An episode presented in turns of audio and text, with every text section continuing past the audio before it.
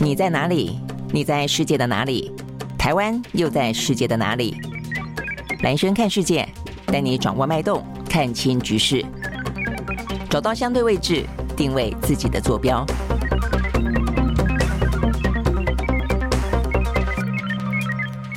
欢迎收看今天的兰轩看世界啊。OK，好，那呃，这个一样啊，就是有一些呢是不断的持续性的在进行呢这个美中啊这样的一个对抗的相关讯息围绕着台湾，呃，还是啊有很多的呃状况跟很多的新闻不断的发生了啊。但是呢，在这个之外的话呢，有一些呢比较是突发性的新闻哦，在今天比较值得关注的哦。我们先来说，呃，首先的话呢是在呃这个中国大陆，中国大陆的话呢发生了这个在北京医院当中呢，呃，他们。这个呃死亡的人数啊，这个突然之间发生大火。那我们昨天也讲到了啊，这个目前呃，就在昨天那个时候，其实呢，因为整个讯息不是那么的透明啊，所以呢，遭到了一些呢大陆的网友啊，或者一些民众的一些质疑。那今天的话呢，在目前看起来最新的讯息啊，他这个医院的话呢，大火的死亡人数已经升到了二十九个人。那但是当中哦，这个相关的一些呢，呃，起火的原因也已经进行调查了。目前是说呢，这个火灾是由呢。医院内部的施工的，呃，施工的状况哦，所产生的一些火花，那火花呢，点燃了一些呃，容易哦，这个呃，点燃就容易呃着火的一些呢涂料，那这些涂料的挥发物呢，引发了呃这个大火。那所以目前的话呢，相关的包括这个叫长丰医院的院长，还有呢施工施工的这个公司的负责人，现场的施工的工人等等等，总共十二个人呢，已经被呃这个拘提了，他们以呢涉嫌重大的责任。事故罪啊，被这个警方所逮捕。OK，那所以呢，目前呢，就是一个最新的消息啊。那他们说呢，在火灾当中丧生的患者平均年龄是七十一岁。好，我想这个就解释了为什么我们昨天在讲到说呢，呃，死亡的人数有点偏多哦，因为它短短的四十分钟之内就已经算是扑灭了，这个火势算是快的啊。那但是呢，死亡的人数却不断的堆高，所以呢，除了我们昨天讲到说可能住院的关系，所以。相对来说可能重症，但现在目前解释起来看起来可能跟年龄有关啊，所以呢，这个其实跟先前台湾过去几年。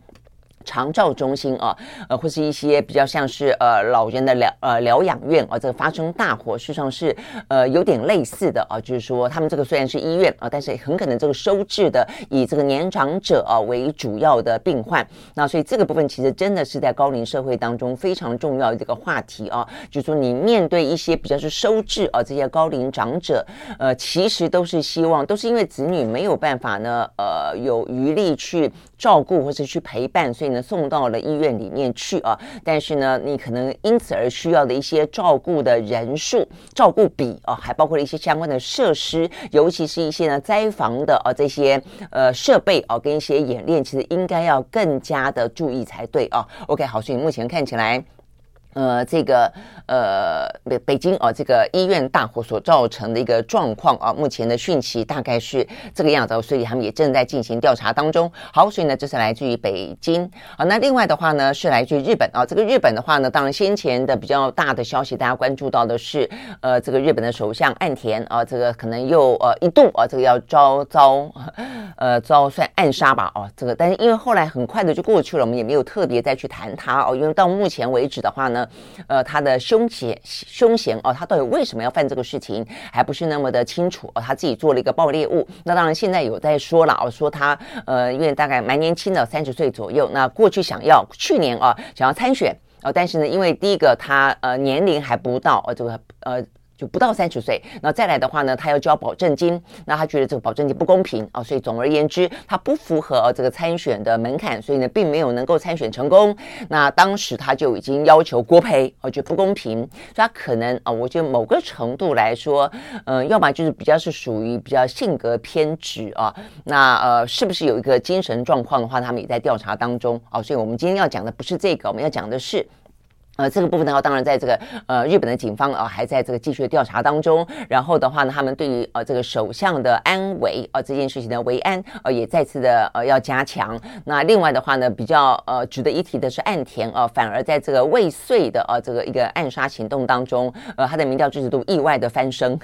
否则他过去呢一段时间以来啊、呃，他举当选以来，其实已经一年多的时间了，其实他的民调都不高哦。但是但是呢，在这一次事件当中呢，意外的让他的啊。这个民调变高，那我们要今天看到的一个是哦，有关于呢，我们现在慢慢慢慢的在疫情当中都脱掉口口罩了啊。那呃，这个昨天才碰到有一位教授讲到说呢，呃，就是其实美国到现在为止哦，你要飞去的话还要做 PCR 哦。那但是大家都觉得好像全世界已经恢复常态了哦，所以他忘了做 PCR，结果呢只好临时取消行程哦。那要补做 PCR 之后呢，然后呢，再飞哦，所以我们要讲的是，全球目前基本上，呃，在心态上跟真正实质上啊，这一些规定很多都松绑了。但是疫情的话呢，要稍微注意啊。是像日本，他们昨天后生省啊，特别啊，这个专家小组提供出来的一个提醒，他们说呢，他们第九波的疫情目前起来了，规模的话呢，可能大于去年的十月到今年三月的第八波啊。所以呢，目前看起来，呃，事实上他们的疫情有再次燃起啊，这样的一个。呃，迹象。不过他们当然也说了啊，因为呢，在过去的这呃第八波、第七波的时候，日本的疫情算是控制住了啊，所以呢，整个的疫情的确诊比例就比美国、欧美来说来的相对低啊，所以呢，感觉起来好像爆发的就觉得来的比较高。但重点在于说呢，不管是相对于欧美啊，或者相对于这个日本来说，他们事实上是有第九波的疫情的啊。那我们现在的话呢，也正是在准备迎向全面性的开放，呃，所以呢，如果说对于长者，啊，那对于小朋友，那对于身体还是有一些比较呃有风险的这些族群的话，还是要稍微注意啊。尽管说现在连搭搭这个到啊大众捷运系统都已经可以不用戴口罩了，但还是稍微注意一下哦。OK，这个部分，尤其是我们呢解封之后，很多人是去日本玩的啊，因为觉得比较近嘛啊。那但日本啊，目前的话呢，呃，正出现第九波的疫情，好，所以这个部分的话呢，稍微注意一下。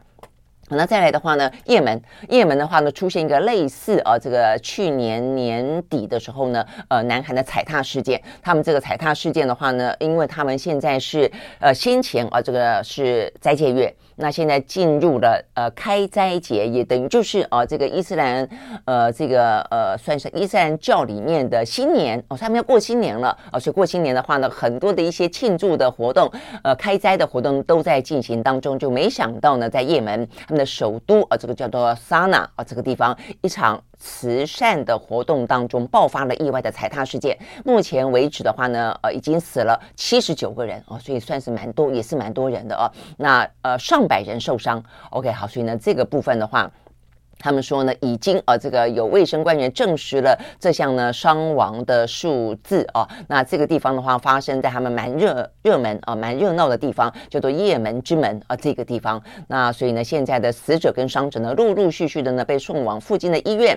那呃，他们现场有一些是慈善在发这个物资嘛，啊，他们说的负责分发物资的人也已经遭到了拘留，因为他们觉得他们当场啊，呃，虽然是在做慈善活动，但是并没有做好相关的一些。呢安全的呃这个配置啊，或者一些呃警力部分的部署啊，所以因此呢造成了一个呃算是蛮严重的啊这样的一个意外的踩踏事件，尤其是呢在开斋节一个应该是欢乐的气氛当中，好，所以呢这部分是也门所发生的。那再来的话呢，是法国。法国的话呢，我一直在关心啊，这个就是呃，对于马克宏来说，坦白说哦，他有些部分的政策坚持，他的坚持度哦还蛮强的哦。或许是第二任期对他来说已经没有竞选连任的呃这个担忧了，所以对他自己来说，他认为对的事情，他就继续做下去。那当然，认为对的事情是不是真的对啊？那这部分有有些是事理上面的是非的讨论啊，但有些部分的话是呃自己国家。啊的选择接受度的部分啊，那所以呢，他做了两个部分，一个部分的话呢是有关于呢退休改革啊这件事情，就是呃退休的年龄，他觉得这是对的哦，把六十二岁呢延到六十四岁。一个的话呢是他认为呢法国应该要走战略自主，在这个中美之间的话呢，必须要独立的判断的自己的一条呢有利于国家发展的路线。好，所以这两部分他到目前为止哦都看起来蛮坚持的。好，那但是呢他渡得过吗？我想这个是一个。呃，这个最关键的观察哦，我觉得也是一个很好的参考。那所以呢，现在看起来的话呢，呃，搞半天哦，他目前至少哦，这个至少他在退休的这个年龄部分的话呢，现在呢，在法国的整个的民意的气氛当中，还是啊、哦、非常的沸腾。好，所以今天有两件事情啊，呃，第一件事情的话呢，是他们现在呢。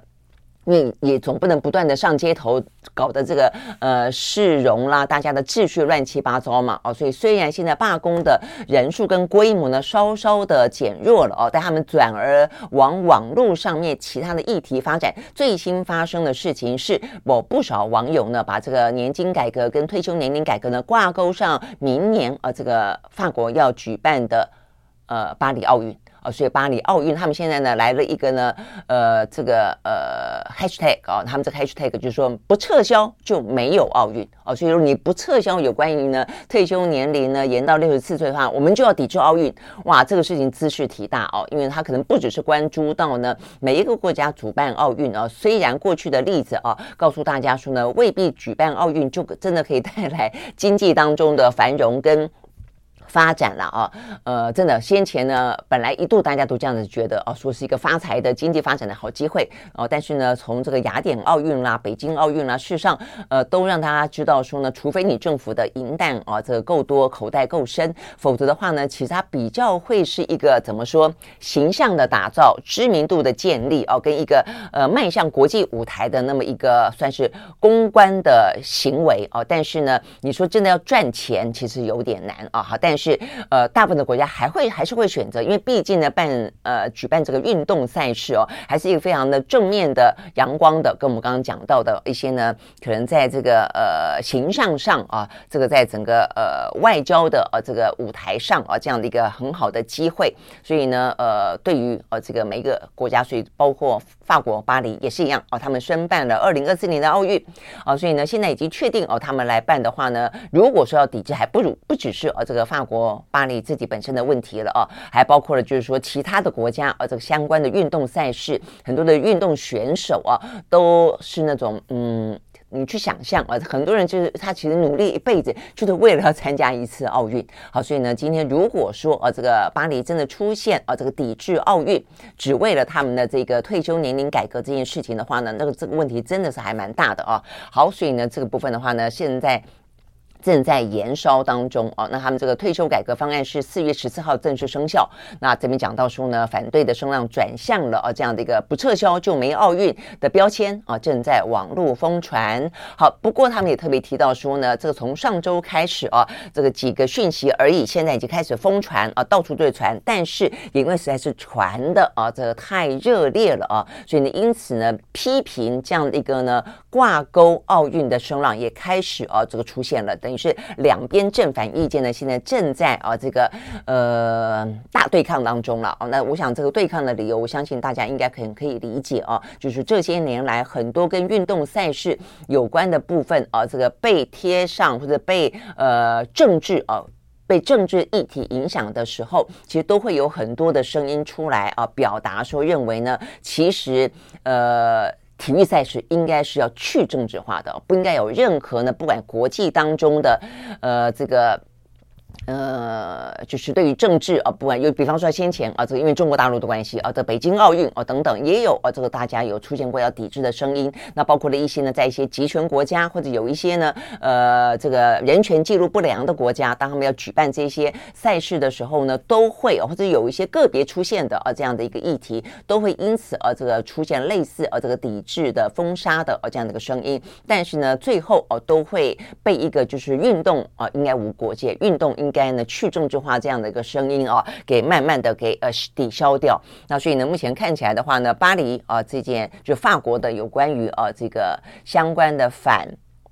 退休啊这样的改革的声浪，目前的话呢瞄准了奥运，但是另外一方面希望啊不要干扰奥运的声音也正在出现。好，所以呢这个部分的话呢是一个，但是我们要刚刚讲的就是说呢，显然的啊有关于呢对于马克宏这方面的不满，还不只是说呢呃这个。矛头啊，这个瞄准奥运而已啊。在法国呢，蛮知名的一位呢，法国蜘蛛人啊，有法国蜘蛛人之称的攀登好手啊，他叫做呢 Alain Robert 啊。那这位呃攀登好手呢，他在昨天爬上了巴黎的一栋三十八层高的摩天大楼，那目的啊，就是为了啊这个表达他支持呃。这个等于是反抗啊，这个马克宏的年金改革啊，这个退休改革方案的呃立场啊，他表达呃，这个他虽然自己已经六十岁了啊，但是他认为呢，把这个退休年龄呢从六十二岁提高到六十四岁，他认为没有尊重啊这个人民的意见啊，那呃，尤其是。国家啊，这个导致的一些呃财政上面啊，他为了国政国家财政损失，因此呢，呃，这个对于呃人民啊这些呃的需求啊，对比方说福利的需求啊，他们假期的需求的自主决定要不要工作的需求而剥夺了啊，所以他觉得这个部分啊，这个他不赞成，所以他怕了，蜘蛛人也出来了。OK，好，所以呢，显然的啊，马克宏呢要面对的啊这样子一个。呃，不断啊，这个嗯，一波一波袭来的啊，这些相关的抗议啊，这些呃罢工或者说呃这些浪浪潮，呃，不是一时一刻哦可以解决的。目前看起来还在啊这个不断的发酵当中。好，所以呢，这是法国。那另外一个的话呢，是美国的呃福斯电视台，这跟川普有关。因为川普现在已经表明了他争取啊这个共和党内的呃这个总统候选人的支持了嘛。哦，那这个。呃，代表等于是提名代表。那另一方面的话呢，因为他过去这段时间不是被呃这个曼哈顿的啊这个地检署的检察官起诉起诉吗？啊，这个说他呢，呃，这个相关的一些嗯。外遇丑闻风波啊，这个当中涉及到的封口费啊，那这个部分的话呢，是啊违反了一些等于是什么伪造文书啦等等等啊，但是呢，某个程度也添了柴火，就有有点像是我们刚刚讲到，像岸田，还因为呢这个未遂的呃刺杀事件，他反而他的民调变高。那这个川普很明显的因为这样的一个呃起诉的事件，让他的民调突然之间也冲高，所以呢，目前在共和党内的已经无人可匹敌了哦。那是不是有继续的续航力？不知道哦，但是呢，其实某些事情你也可以看得出来，呃，美国的社会啊，他们对于一些川普所带起来的一些纠纷跟撕裂了啊，这个美国的一些价值是非这个事情，其实也开始出现一些慢慢慢慢的导正了哦。OK，所以你看到呢，这个部分是福斯电视台，福斯电视台呢，在这个川普选举的过程当中，不是不断讲到说呢，他们的呃选举结果是被偷走的吗？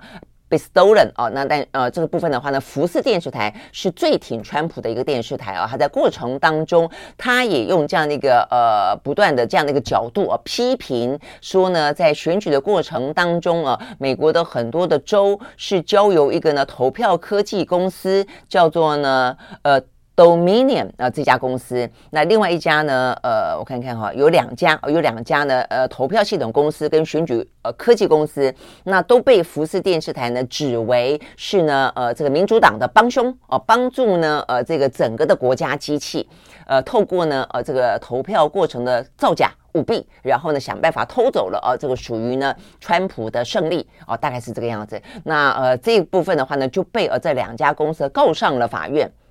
所以呢，经过你看也那么长的一段时间啊，呃，司法的一些诉讼，终于在呃这个决定，等于说他们呃对于呃这个福斯电视提提出诽谤嘛，因为他们说他们的呃声誉受到了影响，等于是在这个起诉之前，终于福斯电视台呢和解。愿意和解，愿意和解的意思就代表，其实某个程度来说，当然没有说他到不是真的打官司打到败诉哦，但某个程度代表他也承认了啊，呃，过程当中显然的这些指控是未必有证据的，因此担心啊他的呃官司落败嘛，好，所以他这个嗯和解金额也非常的吓人，以高达八亿美金两百四十亿台币啊这样的一个呃金额呢，他同意和解，好，所以呢这个部分的话呢，显然的啊这个。铺天盖地的，看起来言之凿凿的，到现在还在说的，说呃，这个川普的选举结果被偷掉的这个部分，至少啊，至少在福斯电视台为了确保他的呃，老板梅铎不上法院，呃，惨遭败诉哦，所以他们决定呢，用两百四十亿啊这个台币的金额进行和解。OK，好，所以呢，这个部分呢是呃来自于美国的这个相关消息。好，所以呢，这个部分的话呢是在今天啊，比较是属于一些呃。比较突发的或者比较最新啊，这个发生的一个相关讯息啊，这个值得来说一说的啊，这个部分。那再来的话呢，回到这个美中台啊，这个比较大的架构当中，还是有一些相关的讯息啊正在发生。对台湾来说的话呢，比较重要的讯息，第一个，美国的 AIT 的理事主席罗森伯格啊，昨昨天呢来到了台湾，他也出席了昨天呢美国商会的谢年饭。呃，这个场合了哦，那这个谢年饭的场合，当然蔡英文也去了啊。那你可以可想而知啊，这个台美之间的话呢，也是啊，这所谓的呃，这个史上啊，这个关系最好的一个阶段，就不断的被强调。那我觉得比较值得注意的部分是，双方哦，到底呢，呃，除了说啊，这个是一个呃关系紧密的伙伴关系之外啊，这个不断的重申坚若磐石之外，我们到底有什么样一些事情啊，是实质可以去获得的啊？那我们看到呢，这个罗森伯格啊，这个在里头。特别提到说，呃，就希望啊，这个两真的是台美之间啊，这个相关的一些呃投资啊，这个经济的部分，我觉得应该先这样讲。我们先回到呃蔡英文身上啊，蔡英文身上的话呢，他先强调说两岸的关系了啊，他强调就是说，呃，这个中国大陆是一个非常大的挑战，呃，台湾不会成为挑衅者哦，但是。台美之间啊，当然是会继续努力啊，稳定亚呃印太的局势。然后的话呢，他也重申，第一个是对美重申，我想这个部分是对象是美国，他就说要确保能源供应的稳定跟多样性。那我想这个部分的话呢，其实不只是美商关心啊，台商也非常的关心啊，这个我们自己在台湾的企业更关心，因为昨天啊就已经出现了说我们的供电当中，不是这两天很热吗？啊，所以呢，幸好昨天后来下雨了。在昨天下雨之前，呃，我们的供电的灯号已经进入到呃备载备载容量有点吃紧的局橘色灯号了啊，才四月份而已啊，所以其实非常的紧张。好，所以呢，蔡英文做这个保证啊，不晓得他这个保证的呃。数据啊，跟这样的一个自信是来自何方了啊？那另外一个的话呢，他特别强调哦，就是说，呃，希望啊，这个台美之间啊，他能够在呃二十一世纪贸易倡议，呃，在去年登场。那第一轮在纽约，第二轮呢，在今年初的台北。他说呢，下一步是探索 FTA 的最好机会哦。那所以这个部分的话呢，在今天啊，这个媒体当中非常多的啊，这个高呃大幅度报道的哦，就是说这好歹啊，就如果说。我们在成为美国的棋子的同时，能够有任何的实质上的利益的话，我想那就是 FTA 啊啊！但是呢，我要讲的是，那针对这个蔡英文昨天在这个谢年饭当中的致辞特别提到的这件事情，但是呢，哎，这个 AIT 的主席呢，罗森伯格啊，他在回应的时候，因为是蔡英文先致辞，接下来的话呢才是罗森伯格啊，但是他。他并没有回应啊这个话，他还他只特别强调说呢，呃，他希望啊这个台美之间的关系有呃巨大的共好的潜力，他希望能够深化双边的投资关系，尤其他提到了一个产业合作的架构，那是在台美呃台台美之间的科技贸易及投资合作架构。所以你会发现呢，很显然的，我们关心 FTA 是自由贸易协定，它关心的是科技的合作、科技的贸易，那就半导体嘛啊，所以呢，也就是包括像是台积电啊，这个去美国，它不断的招手啊，这个要去美国投资，呃，以及啊，这个希望台湾啊能够分散。分散一些呢，从中国哦，分散一些呢相关产业链啊，他们认为不应该啊，这个过度的啊，这个放在中国，而且要共共同的去围堵中国。所以显然的，呃，在这样的昨天啊，谈到了有关于呢台美之间，如果说因为呢坚若磐石的关系，因此可以在呢实质的这个经贸当中有任何的进展的话，我们关注的是全方位的啊，呃，台美之间的啊这个贸易关系啊，希望能够透过自由贸易协定降低彼此的关税等等。等等，但是呢，美方关心的事实上是呃科技啊，所以呢，这是科技贸易及投资合作架构，所以你会很清楚的看到啊，这彼此之间呃的着重点不同了啊，所以某个程度来讲，我还是觉得我们被吃豆腐了啊。那呃，这个罗森伯格还讲到说呢，呃，美国会继续支持台湾哦，拓展国际空间。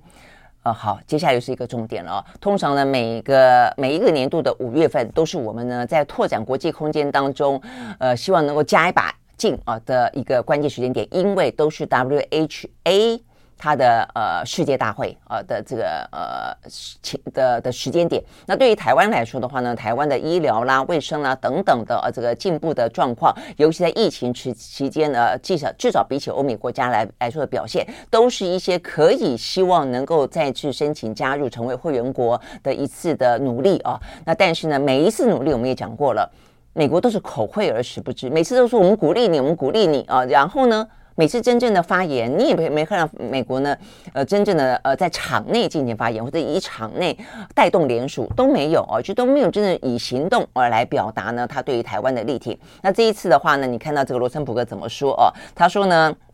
呃，美国会继续支持台湾呢扩展国际空间，鼓励台湾有意义的参与呢世界卫生大会的呃国际组织，鼓励。我们不用你鼓励了，我们已经很努力，我们每年都在努力。我们需要的是你直接的联署、直接的发言，挺台湾，呃，要求呼吁，透过你的呃这个呃全球老大哥的呃这样的一个呃实力去，随便你用什么方式，你都可以明着暗着呃迫使台湾来帮你呃这个围堵中国，你都不能够明着暗着迫使这些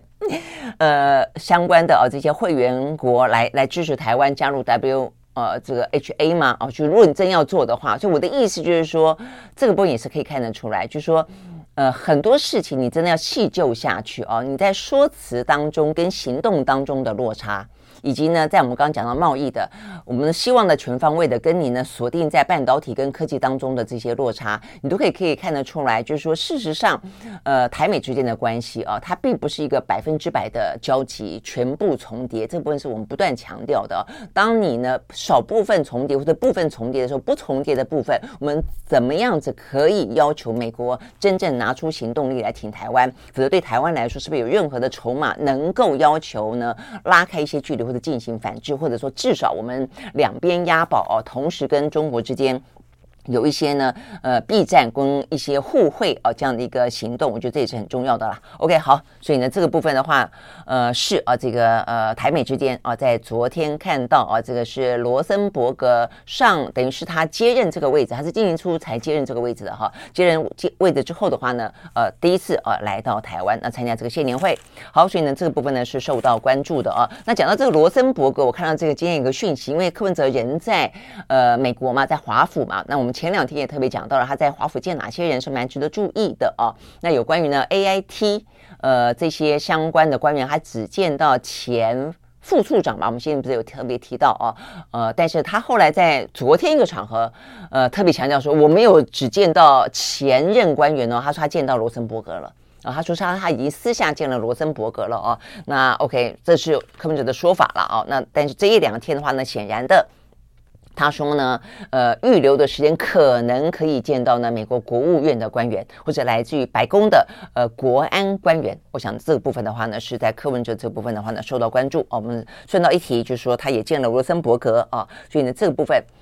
呃，显就是大家对于台美的呃关切哦，都是一样的。那再来另外一个场合的话呢，是侯友谊到新加坡去哦。那这个到新加坡去的话，我觉得也蛮特别的啊。那就是呢，他在出发前特别的讲到了啊，就是说呃，这个他希望啊，就是台湾啊能够呢扮演区域的稳定角色。那出发前才这样的讲啊，那呃下午的话呢，李显龙就在一呃新加坡的国会啊发表了一一场呢呃跟这个中美台哦，或者说新加坡怎么看待中美关系哦有关的谈话。坦白说，我觉得呢，呃这这。这就是新加坡非常灵活的地方跟聪明的地方了啊！他如果要用非常的高规格去接待呢这个侯友谊啊的话，那呃某个程度来说，他也应该对中国啊表达一下他的立场嘛啊！所以呢呃李显龙呢非常啊这个巧妙的在昨天呢这一场国会当中的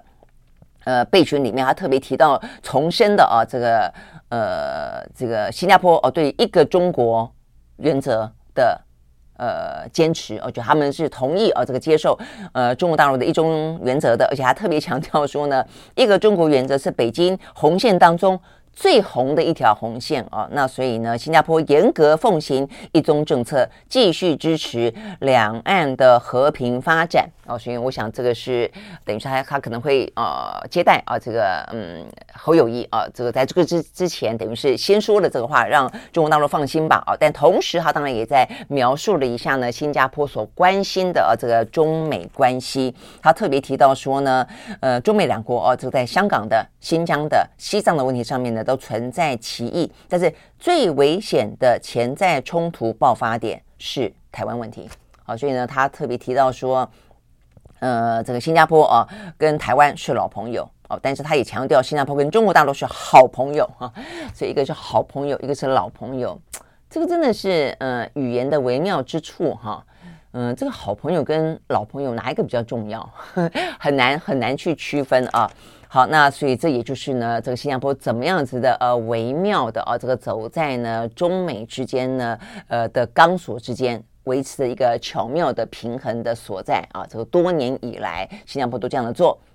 好，但是他们也表达啊，这个对于李显龙也表达，对于这一两年整个情势的发展啊，特别令人感到忧心。这个忧心其实呢，李显龙已经不止讲过一次了啦。哦，但是显然的是很忧心啊，这个全球呢都很忧心啊，这个中美之间的呃这个争斗的状况了啊。好，那呃李显龙他认为了啊，这个中美关系短期之间不会改善。那双方即便呢避开正面的冲突，但是双方的敌对情绪跟恶劣的关系还是会会让双方。付出巨大的代价，而且对全世界也会带来大问题。哦。所以呢，他等于是也还是呼吁啊，他可能不只是在两岸之间当调人了，他也呼吁中美双方啊，能够呢保持沟通管道的开放啊，那逐步的来修复修复关系啊。但是当然啊，这个他刚也也讲了嘛啊，就是说呃未必乐观，但至少要维持一个基本上面的一个和谐了啊。因为他讲到说呢，呃，美中对于各自的看法来说哦，都有他们。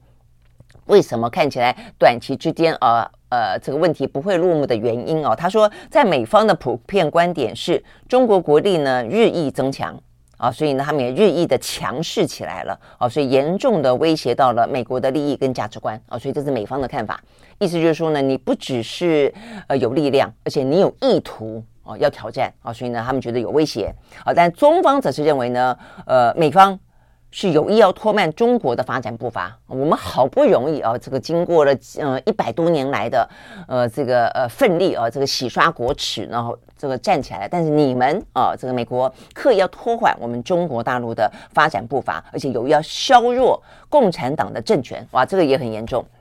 一个是集体的国力，一个是呢，呃，执政啊，这个就是我们经常在讲说呢，中共政权跟中国人民应该要区分开来啊。但是呢，对中国，呃，这个李显龙分析认为，对中国来讲，它不只是对于中国整体国力来说想要削弱，它对于共产党主政的权力啊，也想要进一步的去削弱。OK，好，所以呢，这个部分看起来呢，对于各自来说哦，不管是美方感受到的危机感，以中方感受到的危机感，大概都不是可以任意退让的。那所以呢，就是冲突在这个地方了啊。OK，好，所以呢，李显龙就说啊，这个站在新加坡的立场了啊，也因此呢，外部环境变得非常的纷乱，呃，而且危险，而且呢，所面临的风暴不止一个啊，因为美中只是一个而已啊，另外的话呢，数个啊，中间还包括了俄乌。俄乌战局也是，还有全球多边贸易体系呢，开始变得非常的纷乱，也是啊。嗯，我想这个部分的话呢，就回到我们刚才特别提到的啊，这个在呃，不管是两岸之间或是台美之间啊，就是说当美中他们想要把这个全球化的部分，呃，在科技的战争当中，呃，让它碎片化的时候啊，这个对台湾来说的话呢，呃，也是一个蛮大的挑战，对全球来说都是一个很大的挑战啊。好，所以呢，讲到这个的话呢，就要讲到台积。电了，这个台积电的话呢，今天我看到在这个《华尔街日报》也好啊，在在这个嗯。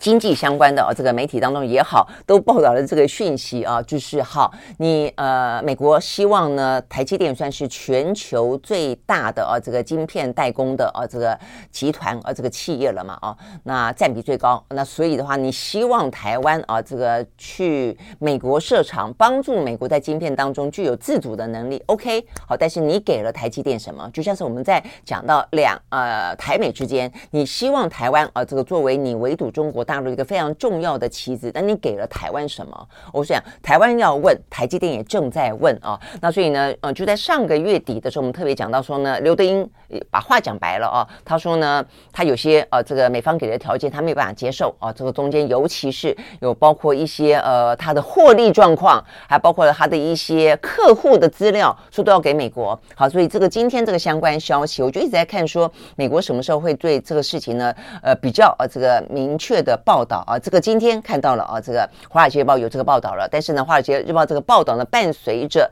呃台积电呢，显然的啊，有点拿着这些条件开始在进行谈判了，呃，那就是那你给我多点补助。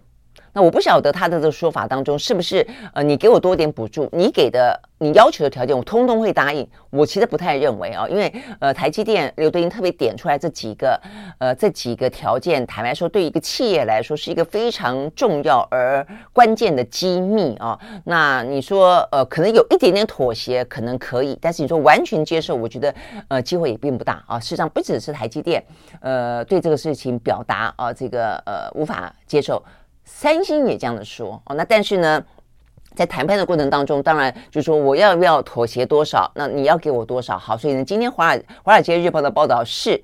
台积电打算呢对美国呢提出在美国设晶片厂，因此可以得到的美方的补助，说希望寻求高达一百五十亿美金的美国政府补助。OK，好，那这个金额呢，呃，可能这样听觉得。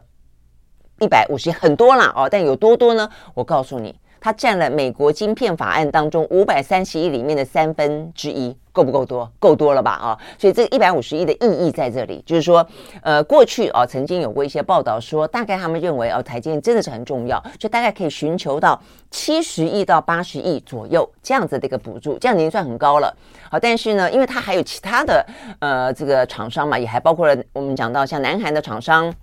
呃，这个荷兰的厂商，那包括美国自己的厂商啊，Intel 啦，哦等等都是嘛，啊，所以他不可能说，呃，独独独的啊，这个给这个台积电多到哪里去哦，可能可以很不少哦，但是呢，不可能那么多，哎，但是目前看起来台积电觉得不够哦，你要我去那边设厂，而且呢，先是说一个厂，现在又说两个厂，那两个厂来说的话呢，对投台积电来说，投资四百亿美金。而且呢，最快的话呢，从明年开始就说四寸啊，这个四寸的等于四纳米啊，四纳米的呃这个相关的一些呃晶圆就可能要开始进行量产了哦。那所以这样子才符合美国要补助的哦。那但是你既然这样的要求我的话，呃，四百亿美金的投资也不算少哦。那所以你要补贴我更多。哦，所以呢，这是目前看起来呢，呃，这《华尔街日报》的这个最新的报道啊，说呢，这个金额呢占了美国晶片法案呢提供所有的补助当中的三成左右了哦。那所以呢，这个部分的话呢，今天啊，这个台积电会有正式的法说会哦，会不会触及到这个相关的报道？不知道。但是呢，对于呃台积电的股东来说，我相信他们会非常关心啊，就是说你到底要投资多少金额，而这个美方可以补助你多少金额？那还要求你呢提供多少的这个资资料？呃，这个资料可不可能会危及到呃台积电的一些生意？我想这都是啊这个呃他的客户哦、跟他的厂商，跟他的股东哦、会关心的事情。好，所以呢这个部分的话呢，是在今天啊这个《华尔街日报》的报道。我看到今天呢我们的《经济日报》啊也做蛮大幅的报道、啊，这个是在第三版的头啊。那他当然他们也讲到、啊，就是他们去了解了一下美国政府的态度啊，可不可能接受台积电这个要求一百五十亿？呃，这个部分目前看起来的话呢，呃，说这个几率啊未必是这么的高啊，但是的话，呃，所以这就是要谈了。如果你不同意我们这个一百五十亿的美金，那我是不是也可以不同意你开的条件？我相信这是一个谈判过程。OK，好，所以呢，这个部分的话呢，就是看到看得到了啦。这个刘德英先在去呃，这个上个月。底啊，这个放出了消息之后，他确实在开始进行一些 negotiate 哦，那么相信这是一个呃谈判的啊这个折冲的过程吧啊。好，所以呢就看看美国呃愿意呢呃这个呼唤台积电去那边投资设厂生产先进制程的晶片，他愿意付出多少的条件跟代价啊？OK，那那我我觉得也包括台积电啊，他们也不能够啊这个呃对美国来说了啊，也不能够。吃人够够哦，说你什么东西都要给你啊，这个就一般的在商言商，没有人要求这个。我就说，其实从去年开始啊，这个美国对于台湾啊这个方面的一些要求，为了要去呃这个遏阻啊这个中国大陆的发展，或者提供更多的东西，让中国可以快速发展，对台商啊台台湾这个半导体的产业链的要求，坦白讲很多东西是很不公平的啊。所以我们就在讲，那政府在哪里啊？这个政府在哪里？呃。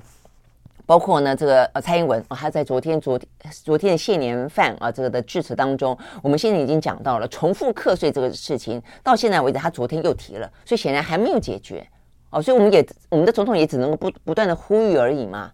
啊，就我们今天对美国做出了这么多的贡献啊，我们的关系已经坚若磐石到已经不能够再坚了啊。那呃，然后呢，哦，就是我们从那个时候我们讲的时候就说，那政府的角色在哪里啊？那政府看到王美花也在说呼吁啊，那到现在呃，蔡英文还在呼吁啊，呼吁呢避免双重课税哦，但是。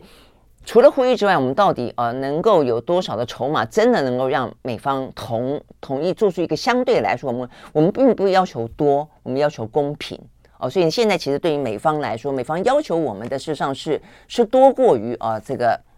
我们能够给的了啊。OK，好，所以呢，台积电这个部分的话呢，在今天啊、是受到关注的一个部分啊。好，那呃除了台积电之外。我们也看到哦，那这个部分的话呢，有不少像荷兰哦，这个荷兰当然也讲了，这个当然就在讲到整个的半导体的战争了。那荷兰目前也是在经过呢美方不断的啊这个游说啊，这个嗯软的硬的啊这个施压底下，那当然荷兰也觉得啊他们的情报单位，先前我们也看到了啊，他们也有一些呃这个呃情报吧啊，也显示出来说，他们认为中方啊正在不断的渗透荷兰啊，也要想要获取啊他们这个半导体呢相。相关的一些呃情资啦，啊，或者更多的一些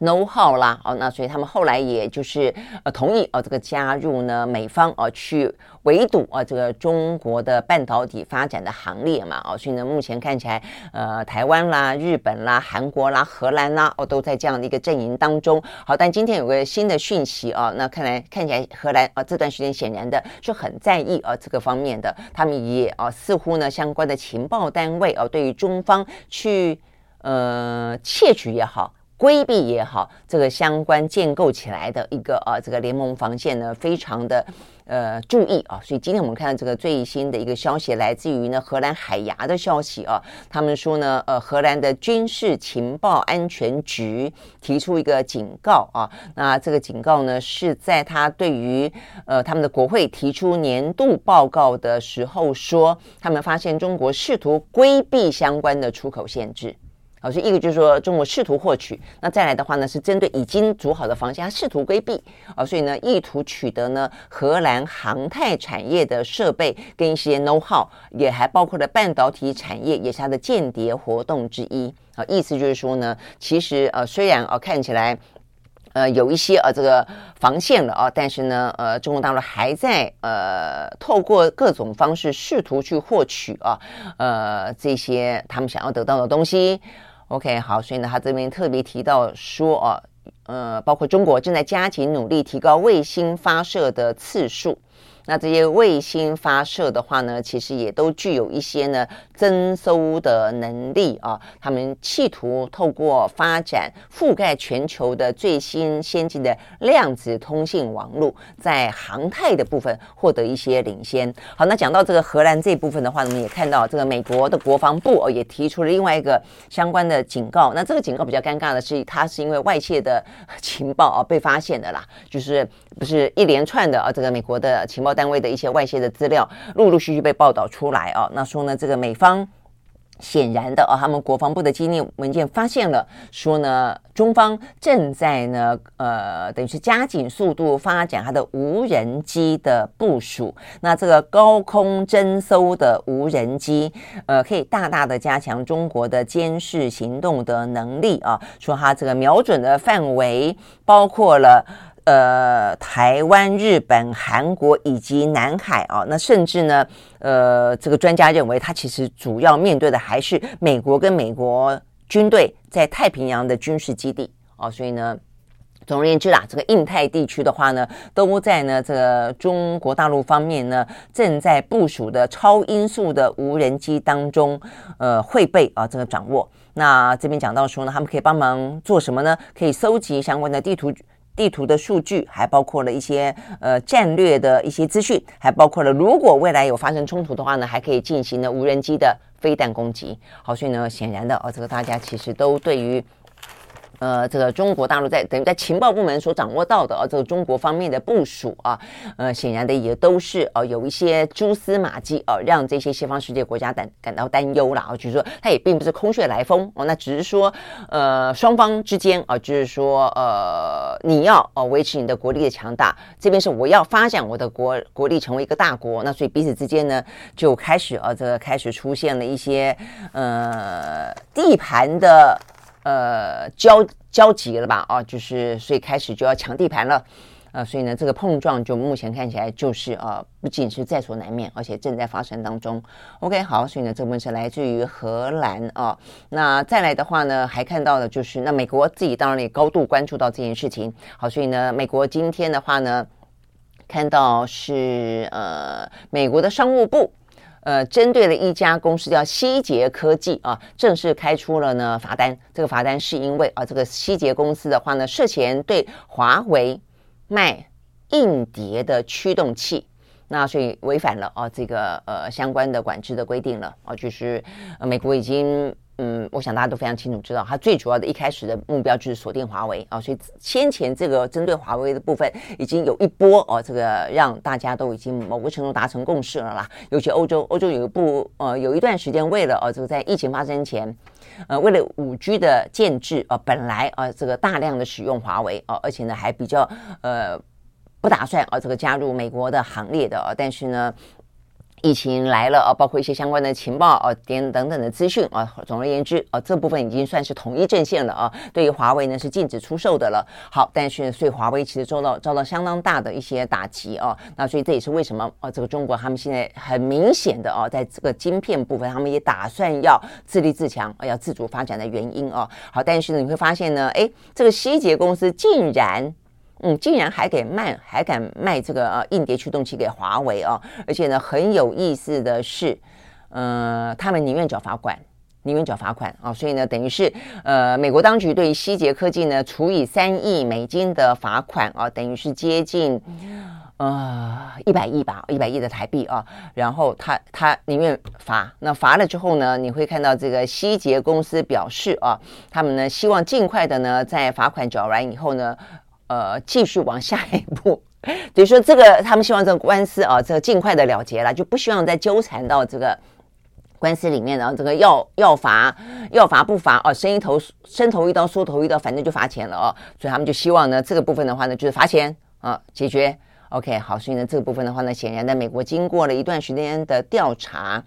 说这个调查呢，从二零二零年开始就开始展开调查了哦。说他们这个相关的违规行为呢，呃，是在二零二零八月到二零二一九月之间啊，都对于呢，呃，这个华为呃进行了一些呢被美国禁止的一些相关的出口。OK，好，那所以呢，这个希捷啊这家公司啊，他们也就接受了啊这个相关的罚款。OK，好，所以呢，这个部分希捷的声明啊，表示确实跟美国的呃商务部哦，跟他们的工业跟安全局啊，他们说这是有史以来开出的最大一笔的单独行政的罚单啊。但是呢，这一家希捷公司承认，我们确实啊，这个呃跟美国的商务部达成了这个罚款的共识，那希望让这个事情尽快的翻过一页。啊，让他能够去继续专注当前的业务挑战跟长期的战略，OK。但是呃，他也他也并没有特别讲说是不是会呃因此就不再卖东西给呃这个华为啊，但是他就是罚钱。总而言之，就希望我能够翻过这一页了。好，所以你会看到呢这个相关的这个呃美中之间啊，在这个半导体的大战当中之绵密啊啊，这个非常的呃很很。看的啊，就是这个战场继续的开打。OK，好，那除了这个之外的话呢，那两岸之间呢，啊，这个两岸之间我们刚刚讲到了，就是说不可免的啊，这个被美国呢，呃，这个就是卷进去啊，这个中美之间的对抗。那两岸之间当然有两岸之间之间的问题啊。那两岸之间的话呢，在今年年初啊，本来有一度看起来呢，呃，有说啊，这个春暖啊，那时候我就说春暖花开不开不知道，但现在显然的啊，这个花要开还要一段时间啊。那呃，很明显的挑战就是在呃眼前，呃，在这个 ECFA 啊这个相关的部分了，就是说呃，中国大陆打算呢针对台湾啊，就是说在过去这段时间呃，禁止中国大陆的呃商商品进口到台湾这部分要进行贸易调查嘛哦。那我们不是说了吗？这个贸易调查的时间点锁定在呃明年的总统大选投票前一天截止哦。那呃这个部分的话呢，一方面啊，这个会不会影响到 ECFA？二方面的话呢，会不会影响到我们想加入 CPTPP？好，那这个部分的话呢，都是很重要的关键。好，那这个部分的话，那台湾到底能怎么办？好，所以呢，呃，这个邱太三，我们的陆委会主委啊，这个昨天在立法院当中被询表示啊，他说呢，这件事情的话呢，显然的啦，他这话里面意思表示呢，应该是会对 ECFA。呃，会有影响啊，所以也因此他就呼吁，他就说呢，如果终止 ECFA 的话呢，对两岸之间都会有损害，所以意思就不只是会对台湾有损害，对于对岸来说的话呢，也会有损伤。好，所以的话呢，呃，这个是邱泰山的说法了。他说，如果继续下去的话呢，对两岸都是有利的哦。不过坦白说，嗯，就 ECFA 来说的话呢，当然是台湾这方面获利比较多嘛。啊，你说对岸是不是完完全全呃没有好处？你买了台湾的这些呃商品，那你可以说哦，我们的商品很好。那所以你买了我们的好商品，你也有好处。但是重点在于是我们的商品卖卖去给他们哦，当然是我们这边得到的好处比较多嘛哦。好，所以呢，当初才会讲说呢，呃，在 ECFA 这件事情上面呢，中国大陆让利不少哦。那我想，当然你不可以说呃百分之百哦，他们都没有获利哦，但是他们让利不少是一件事实。那所以意思就是说，呃，如果说因为呃他们就我们这边禁止他们的商品来，也因此他们决定。要取消 ECFA，禁止我们的商品去。那我想对台湾来说，还是台湾的伤害是来的比较大的啦。哦，但所以我的意思是说，邱太三啊，这个其实这个说法，并不是值得经得起细究的啦。这个话其实有点点，嗯，有点话术了啊。那而且关键在于说，哦，他讲啊，他讲，事实上呢，针对 ECFA，如果说万一真的被终止的话，他说我们二零二零年就已经提出了因应的做法了哦。那因应的做法是什么呢？呃，他说啊，这个应应做法包括协助分散呢产生产基地，呃，全球布局，我们要升级转型，我们要健全国内的投资环境，我们要参与区域经济的整合。这听起来好笼统，坦白讲，第一个很笼统，第二个好，如果照他的说法是二零二零年五月份就做出这样子的一个相关的嗯因应了，那你有在做吗？时间过了三年了，你二零二零年就提出了，那你二零二三年了，你有在做吗？如果你有在做，你就不怕对对岸片面终止 ECFA 不是吗？但显然的，呃，坦白说，你说包括什么分散生产基地啦、布局全球啦，你要不是因为这段时间美中这个贸易战打得太凶，我们还不会分散，我们还没有打算要分散我们的风险呢。哦，所以其实显然的。我们政府是不是很积极的在进行布局，还是只是嘴巴说说而已啊？呃，你三年前我就这样说了，三年后同面临同样的问题，那你拿同样的一套不到四百字的因应方案告诉大家说，哇，我们政府都因应好了，我觉得这个事实上有点很不负责任了哦。那 OK，所以呢，这个部分显然的哦，在两岸之间的话，呃，其实哦还有很大的呃。对我们来说，还有很大的一个努力的空间了啊！如果说在呃美中这样的一个局势的发展当中，我们确实的希望呢，能够做到啊，这个台湾的一些安全法，以及呢，在这个安全法的底下，事实事实是我们呢对中国大陆的贸易的依赖，我们的顺差是非常大的哦！这部分的话呢，是民进党即便不说，他都没有办法去否认的啊！所以呢，如果说真的要做出因应，坦白讲，你的因应第一个是万一。终止的话，你该怎么办啊？如果你要分散风险，你要做很多事情，你要更积极啊！你包括说像是影响最大的，呃，过去事实上已经有个案部分看得到影响的水果、蔬菜、鱼啊，这个这些养殖类。那如果说以后 ECFA 是全面性的停止的话，哇，那当初谈的一大堆，通通都会出现问题啊！那但是这个部分是一个协助，如果万一，那其实另外更积极的方式是，你可以不要让它发生啊。你不要让它终止 ECFA 嘛？那不要让它终止 ECFA 的话，是不是应该两岸之间有更多的一些呢沟通跟谈判啊？就是你是不是能够在这个方面？做出一些呢相关的哦，更多的沟通，让这个事情不要发生。那当然，如果这个事情的发生是我们要做出主权上的妥协，那当然没话说。但如果不是，有更多的一些可能的灰色地带可以去进行啊沟通，可以进去进行协商的，我觉得这就是这就是呃我们要做的事情嘛。啊，那所以我觉得呃，对于民进党政府来说，我想不管是现在啊这个蔡英文政府当中最后的啊这样的一个呃不到一年的时间了啊，那再一个的话，觉得赖清德。啊，他现在要选举总统，这些部分的话呢，事实上都是啊，这个在今年的选举当中，我想是重要的啦。啊，所以这是为什么我们刚刚讲到，就是说，不管是那么多的总统候选人啊，他们也都在这个话题当中，呃，都各自的在展现啊他们的一些能力，或他们做好的准备，以及采取什么样的一个立场。那这个基本上的立场。应该都是啊，替台湾争取到更大的一个战略自主的空间。OK，好，所以呢，这个部分的话呢，是有关于我们今天看得到的啊，这个相关的一些讯息。那最后来看一下这个美国哦，他们联准会昨天呢公布了一个最新的褐皮书哦，那就是他们的整个的经济报告了哦。所以呢，这个经济报告目前看起来，呃，就业成长跟物价上涨啊，似乎呢有稍微的放缓。哦，那所以呢，但是信贷还收紧哦，所以呢，物价放缓当然是上涨放放缓是好的啦哦，但信贷收紧这件事情应该是先前呃这个呃银行危机啊、这个银行破产啊、这个金融危机哦所导致的哦，但是现在美国最大的问题还是在他们的债务上限的问题、哦，那所以呢，这个部分的话，嗯、虽然每一次好像到最后最后关头都会解决了哦，但是现在的话就但是每一次都还是会重演哦，所以目前看起来。呃，美国哦，国内的政治哦，他们也讨论说，如果不提高举债上限的话，美国呢将会出现首次的债务违约，会引发全球的金融危险、哦。所以呢，这个美国的众议院的麦呃议长的麦卡锡啊、哦，这个昨天公布了一项呢呃计划啊、哦，提提议啊、哦，把这个债务上限呢再次的提高一点五兆美金啊、哦，或是延长到明年的三月三十一号。等等啊，那每次也都是到最后都是提高上限了哦，所以我想应该啊，应该是会解决，不至于到真正的债务危机引发全球的风险了啊。OK，好，所以呢，这些是我们今天看到啊，跟呃这个相关的比较重要的消息哦，还有一个。呃，就是刚才讲到啊，这个台湾的供电拉警报这件事情，又讲到了跟能源有关，能源有关，又讲到了跟全球的呃暖化有关。有一件事情哦，这个对台湾的企业来说是重要的哦，那就是呢，在全球这样的一个呢，呃，等于是环保意识啊抬高，能够减碳的意识底下啊，要特别注意的是，呃，绿能产业这件事情啊，这个欧洲通常走得非常的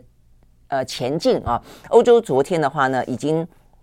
批准啊，这个欧洲议会昨天批准了一个呢，对进口商品征收碳税的立法。哦，这个部分的话呢，是还蛮重要的。它在二零二六年要正式的开征。哦，这个原因在于说，就是他们自己欧盟的呃这些企业啊，他们所等于是生产的这个商品已经有相当程度的呃碳税的课征了，而且要求一定的这个标准了。但是呢，这从国外非欧洲市场进来的这些商品的话呢，有些是属于呢在环保的呃这方面做的不够呃不够尽心尽力的国家，但他们。带进来的产品的话呢，第一个对于他们呢欧洲的产品进进造成一个不公平的竞争；第二个，他们认为有些产品会对于整个的欧洲的环境造成呢环保当中的侵害。哦，所以因为这两个呃原因，所以因此他们从二零二六年就要对于外来的产品一样课征啊这个开征碳税。啊、所以呢，这个部分的话呢，待会他给你三年的时间啊、等于是从二零二三年，然后到二零二六年，希望你这方面啊、能够改善，符合欧规。那如果不符合的话呢，不好意思，我们要开征碳税。好，所以呢，这个部分的话呢，对台湾当然会有影响啊、哦。那对于台湾的话呢，我目前看到了啊，就是说我们呢也打算在。明年啊，要正式的来课征啊，这个对台湾的这些商品课征碳税，只是我们的规定啊，呃，某个程度来看的话呢，没有欧洲来的严啦。我们的话是配合我们的二零五零年的净零排放啊，跟国际趋势，说明年的话要呃要开始征收碳税，今年八月会公布草案啊。但是呃，这个部分的话呢，是不是符合欧规？那呃，影响所及的话哦、就是说呃，欧洲他们有列出非常多的一些。些呃相关的产业嘛啊，这个当中的话呢，呃，其实对台湾来说，几乎哦几乎都涵盖在里面。我觉得很多的一些呃产品呢，都涵盖在里面。那有当中，尤其是我们的钢铁业，我们的钢铁业呢，可能会受到这个碳税课征的影响最大。OK，好，所以我想这个部分的话呢，对台湾来说，呃，一方面我们自己的能源啊，这个问题非常的大；二方面的话，我们要对外贸易啊，台湾是一个非常重要的出口国啊，这就是对外贸易、国际贸易非常非常重要哦。所以这个部分的话呢，怎么样去因应呃这个国际当中哦的标准，我想这也是一个非常重要的事情。OK，好，所以呢，这是我们今天呢带给大家的呃蓝轩看世界，明天同一时间我们再会，拜拜。